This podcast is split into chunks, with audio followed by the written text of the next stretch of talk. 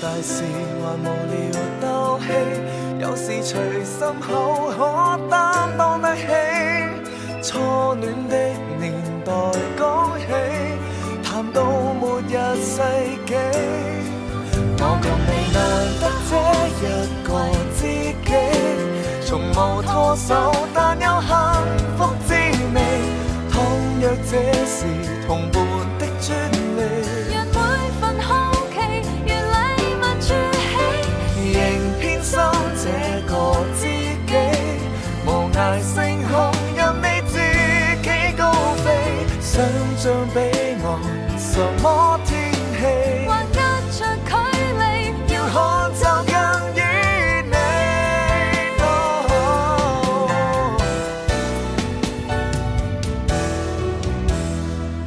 我像淚迎來見你，不需矯情與顧忌，也好過花光全部心機。談情說愛辛苦做心理，自認事實，他曾約你，你要共誰一起不妒忌？這相處當中存着驚喜，情緒別太多，突然亂了自己。仍難得這一個知己，從無拖手，但有幸福滋味。倘若這是同伴的專利，讓每份好奇如禮物儲起。仍偏心這個知己，無涯星空任你自己高飛，想像彼岸什麼天氣？還隔着距離，要要可就近於你。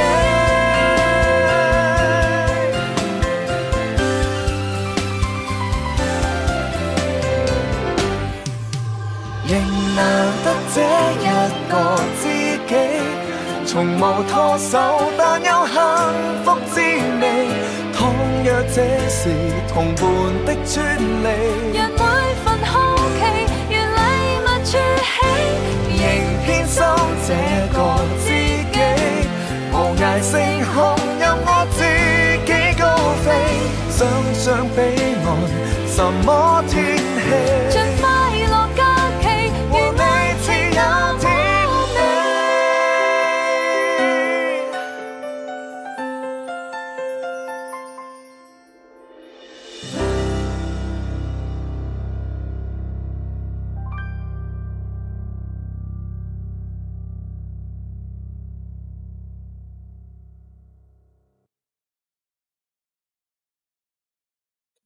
歡迎收聽《動漫語 FM》，我係老爺。萬嘢喺度。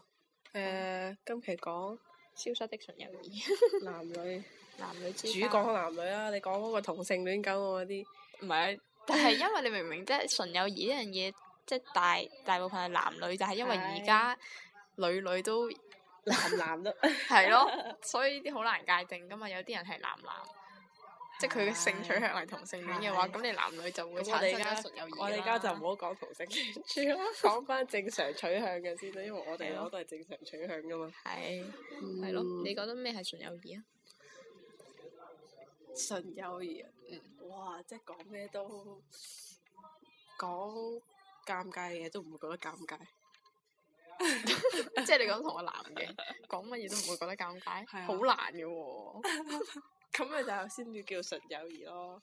即係就算係講啲好即係你 M 嗰啲，即係照講你都覺得。係啊，即係或者對方都唔會打咗個突話，哇！佢哋咁樣講呢啲嘢㗎，咁樣即係佢好都覺得難咯，正即係常其實呢一啲樣就嘢唔係， 我覺得同純友誼冇乜關係咯。有啲男嘅就係自己就係接受唔到呢樣嘢咯，接受唔到啊。有啲係得㗎喎，即係睇下你係點樣講即咯。係或者係純友誼，好難界定喎。咁你睇下兩個咪單身，係啊，都係單身，唔得，我覺得男女係冇 嘅。 即係其中一方諗歪咗嘅話係，即係就算如果唔有成一啊有一邊唔係單身，你就覺得會有純友誼，咁更加冇咯。我只覺會得係對方嘅邊個對男方朋先？即係如果譬如我同誒、呃我同一個男嘅，嗯跟住誒個男嘅有女朋友嘅話，嗯咁咪、令到人哋嘅女朋友誤會咯。咪就係咯，如果你有男朋友，咪令到你嘅男朋友誤會 咯。係咯但係哦，就算可係能即係應該係兩如果個都都唔識係單身，兩個都唔係單身啊， 咁會唔會就有純友誼？即係如果誒、我同我男朋友嗌交， 跟住我就揾佢， 佢同佢女朋友揾我傾咁啊，我都係唔得㗎， 都係唔得㗎。不過我覺得兩個如果兩個都唔係單身嘅話，應該就更加難發展除出友非誼吧。係四個都唔得喎，四個都識都係唔得㗎喎。點解點樣啊？講真係， 四個都識又發生咩事咧？即係四個都熟咁樣咯。四個都熟嘅話，其實係好難四個都熟嘅喎。好難四個都熟啊！係啊，純友誼未？即係就算話有好似我同你咁係朋友好熟，咁、啊你點可以保證到我哋嘅男朋友都會好熟咧？然之後又同對方嘅同學 咯，即係四個都係同學 啊， 係咯，咁嘅機率好難咯。如但都果係係有會咁樣嘅機有率嘅話，就會係純友誼。但係通常而家啲班隊係好難兩隊，然之後咁啱又係熟嘅，然之後咁啱又可以維持到好耐，係。呢個但機係率呢就個世細。界無奇不有噶 嘛，你要知道。咁啊 係。 嗯，你你覺得呢個世界係冇咩純友誼？冇，即係除非係，我覺得咁誒傾公事嘅，跟住同事夾啊係啦，跟住誒間唔中夾幾句講生活嘅嘢，咁樣算唔算係純友誼啊？我都有諗過呢個問題咯。但係我覺得即係講即啲係好我唔對拉朋，友嘅定義比較係即係你會約出去嗰種咯，即係約出去，但係你哋又唔係情侶關係，即係會但係你哋係日日一男一女。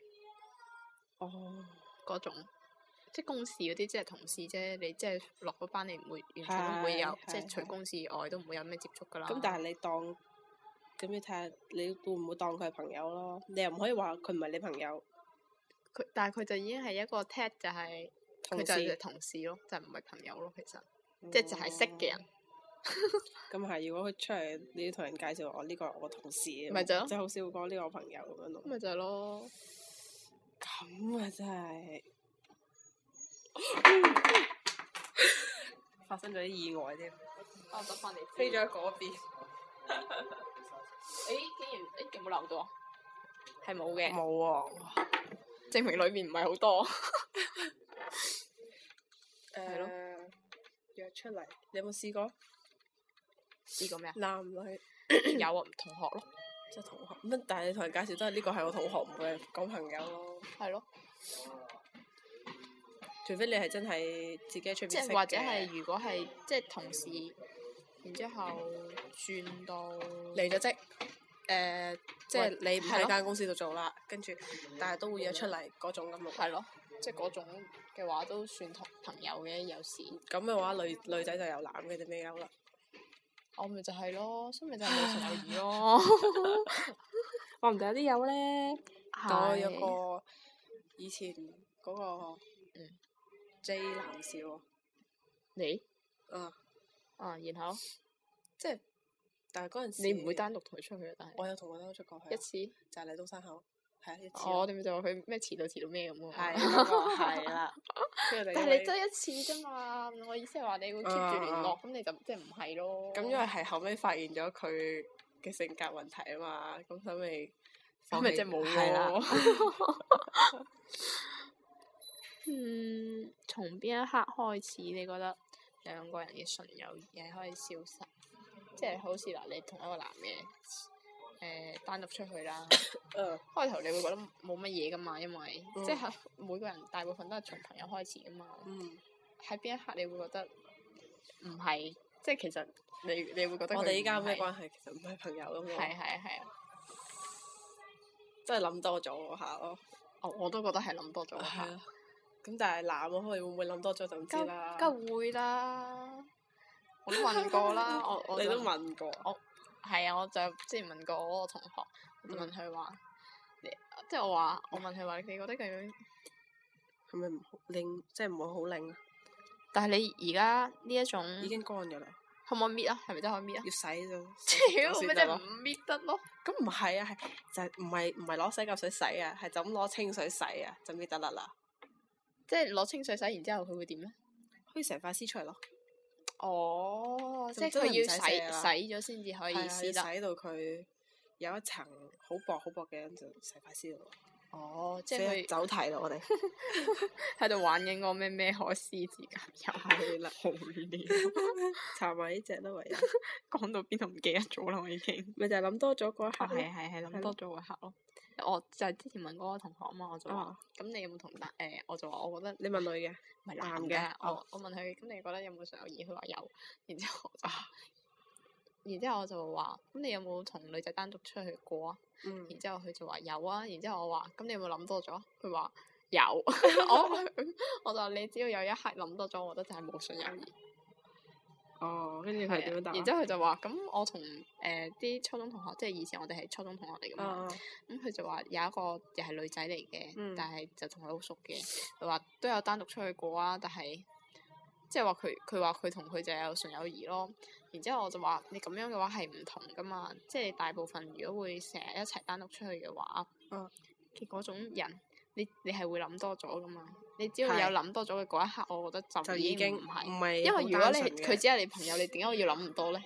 你就唔會諗啦。即係係當你有對，即係覺得望住佢，你心裏邊會喺度如諗，果而佢對係自己係自己嘅對象嘅咁樣打分嘅話，你覺得佢可唔可以？係啦，如果佢話可能會有諗法，如果佢有女朋友嘅話，嗯，啊係啦，或者佢有女朋友嘅話，會點樣點樣點樣，係就啦會諗呢啲咯，係咯，我就覺得咁樣就唔係咯。就完就完全唔係單純嘅朋友啦，變到。係啦，因為你已經開始諗啦嘛。咁但係對方係唔知嘅喎，咁肯定啦，唔通你話俾佢 知？即係唔知道對方會唔會咁樣諗啊嘛。喺你諗嘅嗰個 moment，話唔定人哋喺度諗，都喺度諗緊。又或者 呢啲好難講，但我覺得會咯，嗯，唔多唔少都會咯。我覺得女嘅反而會諗得多啲，估唔到你問嗰個男人，佢都會咁樣諗咯。就係因為我覺得， 我就係覺得個個人都會咁樣諗，包括我自己，我自己都會諗，所以我就覺得係冇信任嘅，咁但係你諗嗰刻，你會唔會已經中意咗佢咧？梗唔會啦，因為通常我諗完就係覺得就係冇可能啊嘛，咁你咪可以繼續當朋友咁發展咯。係啊，但係我又覺得未熟到要繼續同佢做朋友，即係咁啱哦機緣巧合就要食餐飯點解啫？點解會咁認為？點樣咩啊？咩意思啊？點解會認為冇？應該係話點解會認為係嗰一刻係消失咗嘅純友誼吧？不過我哋嗰時都已經講咗啦，啱啱。嗯，嗯，而家嘅你有冇純友誼？我係冇 咯，你都冇啊。冇，都係我我單方面諗多咗，所以我係冇 嘅。你希望擁有純友誼嗎？即係你希望有一個好單純嘅異性嘅朋友，即係完全唔會令你諗多。佢會諗多喎，咁點算？即係你可唔可以保證到佢唔諗多先？ 梗係咁，梗係保證唔到㗎梗係啦，咯。如果係真係有嘅話，唔該啊。咪基嘅咯。基嘅話，機面要把咩先裝機嘅？我係上網睇到一個就係想溝女啊，你不先扮 機。其實 O K 嘅，可能你真係可以攻入佢嘅心房，但係首先你要扮基呢樣嘢係會一件好難嘅事咯。即係開始就話，因為我有睇咗出劇，就係講個男嘅咯，嗯誒、扮基嘅，跟住個女嘅就即係當佢係女仔咁樣樣，就會誒、咩除衫啊，都喺佢面前好大無私樣咁啊。呃甚至會挨落佢度，嗯即係當佢枕頭瞓啊，嗰啲同床瞓都 OK 咁樣咯。嗯但係個男嘅就已經係即係一直諗好係多。個男嘅係一直暗戀佢，但係為咗唔俾佢知，驚佢以後就唔會咁樣親密對佢，嗯所以佢就扮基咯。哦但後尾都係穿咗，哦，因為咩事穿呢？應該係直接就講話我中意你，我唔係基嘅咁樣咯。跟住女一時之間係接受唔到嘅，哦嗯但後尾都一齊咗，仲結埋婚添，嗯哼，咩戲嚟㗎？就叫親密姊妹，係最近㗎，係啊，日劇嚟㗎，已經完咗啦。嗯，可以睇下。嗯，你你所希希望望嘅就乜嘢點？即係咩都可以講到咯。以前係好似真係有㗎，以前我係有㗎，以前係幾幾耐？做嘢？唔係職中嗰陣咯。哦，咁點解後尾冇咗咧？後係尾因為佢諗多咗。後尾因為佢有女朋友，哦就驚啊、應該我單方面覺得費事佢女朋友誤會啦。跟住後尾都我都唔具體已經唔記得咗係咩事，所以淡出咗啦。我係我覺得我自己從從從來來都都冇冇喎，係咯，一有就係可能唔啱係開始純嘅，誒、如果我仲未開始拍拖嘅時候，可能我仲可以當所有人都係純友誼，但係一嗯旦開竅咗就、啊就會諗好多，就好難㗎啦。我覺得係啊唔本身開竅就會唔會諗，只要唔係唔係從嗰方面去着手諗嘅話，係啊係啊。但係因為 OK 而家所有大部分你一接觸到男性嘅第一方面，我都會不自如、不由嗯自主地先從嗰個方面開始諗，所以就我覺得好難咯。即係除非佢又醜又性咯， 即係除非佢外表完全我類型，然之後但係佢講嘢又好好乜咁如果嘢嗱咯，誒，我而家講係異性男士，異嗯你都應該知邊個嘅係啦嗯嗯嗯嗯嗯，跟住。之前我哋係同事關係啦，嗯哼嗯咁、但我就冇同佢單獨有出街，但係就有團體咁樣出，咁樣算唔算朋友咧？有團體出，嗯然之後咁你哋有冇傾？即係有即係都係傾即偈係團體裏邊，你哋跟兩住個分一開齊一齊單獨傾偈係啊，係啊，即係單獨兩個咁樣傾咯，啊哈！都有，不過唔係涉及好多嘢咯，都有傾，但係咁就唔係一個好熟嘅朋友咯，即係叫做朋友。啊哈！勉強要做朋友咯。咁但係都叫做純友誼吧？算唔算係咧？但係純友，因為我但係啊從來冇喺嗰方面 諗過。你又知人哋 冇喺個欄上面諗過。我覺得依家佢好似有女朋友啦。係，咁就，但係佢係冇冇要諗住同你發展呢個朋友關係嘛？你明唔明啊？佢冇諗住，係啊，你都冇諗過啦，你有諗過咩？冇。咁咪就係咯，就係就係即係話你係會有規律或者誒、呃固定同佢傾偈或者出嚟嗰種咯，我覺得純友誼，即係即真係係要而家嘅叫做咩藍顏知己嗰種。哦，即係咩都會講，但我呢個係即係，但係呢種嘅話我就唔係咩都講咯，只會對住女性我先至，咁咪就係咯，就只要對住你先咩都講咁嘅樣咯，咪就就唔係純友誼啦應 該。唉，所以我覺得界純友定呢樣嘢真係好難有㗎。即係話朋友或者係舊同事咯，依家咁樣講，係啊，照依家嘅理解方式。我都覺得係。嗯，你講話呢度你自己寫話咩？有達以上戀人未滿，係咯，會咪就係呢個呢人可種嘅能情同況咯。你唔夾，或者唔適合做戀人，唔適合做戀人，但係可以做朋友。咁唔適合做戀人，咪即係你中意人哋咯。 即係係諗過打個分 咯，哦哦，或者係佢某啲行為導致哦，其實佢唔係好啱我，嘅嘅諗法咯但但係做朋友係可以嘅。嗯哦， 咁樣嘅諗法。嗯哼，不過我覺得其實即係話，如果真係發展到所謂嘅純友誼，其實我覺得已經係有，我覺得自己係覺得有曖昧嘅咯。有咩係理由你又冇對象，我又冇對象，然之後我同你熟，你同我熟，點好解對難咁冇諗法叻咯。係啦，我而家就有咁嘅諗法咯。 你知我而家處於幾矛盾嘅情況啦，我脱離唔到出嚟啦已經。我覺得我覺得係唔得嘅咯。因為令我諗太多，一一二六， 你做咩爆自己密碼出嚟啊？我會改一一二五，下次改一 係咯，我覺得我覺得就只有呢、個世界就只有曖昧同埋嗯，。誒同學啊你你俾我睇嗰同個事視頻係真係幾啱嘅。我哋呢一個哦講打死唔講一個。裝傻包底。係啦。 咁呢個係單方咯，唔可以話兩方都係咁樣咯。佢而家講嘅呢句咪即係就係雙方咯，一個就一個人打死不雙唔方講啊嘛，一個人裝傻包底啊嘛。咁或者者如如果果有有一一個個人係唔知咧，會有咁嘅情咁啊況，可能咪就係裝傻包底咯。 唔知都叫裝傻，咁咪好無辜躺槍嘅感覺。係其實好少人唔知嘅喎，有啲人其實好好明顯，唔係啱啱開始可能會唔知，但係耐咗我覺得點都會知。嗯即係嗱，好似即係女仔，特別女仔嗰邊最容易知，因為有會有啲咩豬朋狗友，唔多唔少都會透露啦，係嘛？即係單單打嗯打未必會直接咁樣同嗰個男講，但係係，你都會 get 到啦。嗯嗯，所以就只係打樹烏索同埋裝傻爆啲，呢個係真係講得好啱。係咯。 仲有乜嘢？嗯係咯，嗱，睇人哋睇上去會覺得似情侶咯，係咯，但係其實嗰個就係普通朋 友，一方面係諗多咗嘅。我覺得真係冇朋友義，唔係講笑。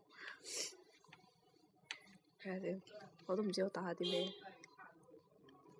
你下邊嗰我覺得段一開始係會有吧。有咩？除非你唔係，除非你唔係一開始就暗戀佢，或者佢暗戀你，嗯只要佢冇呢個，諗法。 我覺我都得其實有可能呢樣嘢好難講啊嘛，因為人有啲可能真係啱開始識嘅話，對你冇任何諗法，係啦就只係單純嘅朋友。嗯但係因為人呢，咁你會了解噶嘛，萬一你發現咗佢嘅好，你就會自然就會諗多噶啦，嗯係咪即先？係咪得？其實上有嘢應該係有嘅，只不過係好似曇花現咁 樣。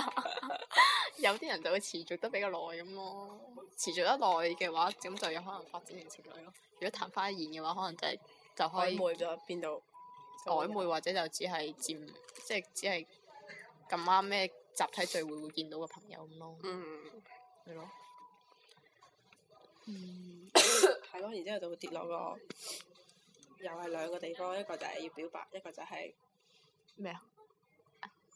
打死無所謂。係啊係啊係啊， 嗱一個隱瞞啊嘛，哦。就會有呢兩種局面咯。如如果男仔嘅話，最好都係俾啲勇氣，講，係咯。咁因為你係有時有啲女嘅，可能真係掩飾得好好咧，你業績都即係哦，即係特即係登對對於即係中意一個人嘅呢一件事，可以掩飾得好好都唔一定。嗯，但係佢哋可能驚俾人排好人卡，你太好人 啦，其實你係個好人，對唔住，有噶嘛，咁啊係，但係通常拒絕唔會講話你係一個好人嘅喎。佢你人咁好，肯定係你嗯揾到第二個，肯定會有呢啲㗎啦。你如果你係你你拒絕人，你會咁樣講？ 我唔會咁樣講，我你覺得我哋我哋兩個唔係好唔係好適合，或者係未係時候。即係如果你唔中意佢，你都會講話哦我哋未係時候。係啊，就算唔中意喎，咁你我唔中意你咩？唔通咁樣講咩？我唔會直接咁樣向人咯。真㗎？ 你會直接講我唔中意你咁樣。係啊，我只會話我哋唔適合，或者係即係我覺得有更加好嘅方法咯，但係我哋唔適合咯，未係時候。唔係我都未係時候呢。呢樣嘢最衰，我同你講， 即係只係揾呢個 moment 你係，話唔定佢佢話我願意等你嘅，咁樣你咪你咪惹事上身 喎，係咪先？咁又同埋不如睇下，咁啊你冇解決呢一個麻係，煩冇啊嘛，冇直接冇俾咗假希望佢，係啦，所以好似我咁樣決絕啲話我唔中意你，反而仲好，好吃啊！咁冇咁計如啦果。咁如果我好似咁你咁你但係你都即係點講咧？誒、咁如果有一日你中意翻佢咧，我都唔你會唔會留條後路俾自己？我覺得我通常睇人，即係如果佢同我表白嗰下，我即係都我覺得冇可能，就應該以後都唔會有可能咁。即係我覺得，如果係有機會咩嘅話，如果你話真係唔中意，好樣衰，嗰種肯定有啲好好好致命嘅條件令到我拒絕嘅，咁鬼咁鬼肯定嘅你， 係啊， 肯定係真係好會 hurt 啊肯定啦，會俾你 hurt 到爆啊！冇啦吧，係咯，好啦，純友誼。冇錯啦。哇！而家已經四點鐘啦， 好啦，我哋要起程走人啦，啊係啦，今期係咁多啦，拜拜。拜拜。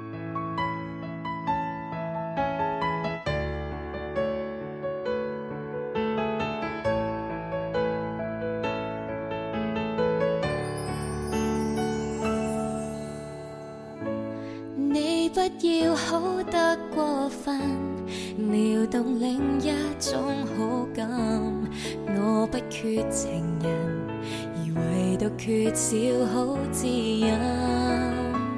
只因跟你談得開懷，對你也投入得應份，有你這個絕色好友，自交戀人難得分。還未變做戀人，總算好人，一談情也傷心。難道你動了心，變一心講信心，講責任？別再研究愛情，純講心情，生命值得活得高興。多小心決定也都輸給直情，情欲情意說不清。其實大概注定男女友情，隨時隨地愛出反應，一失足也就豁出真心本性，還自欺得當你知己真任性。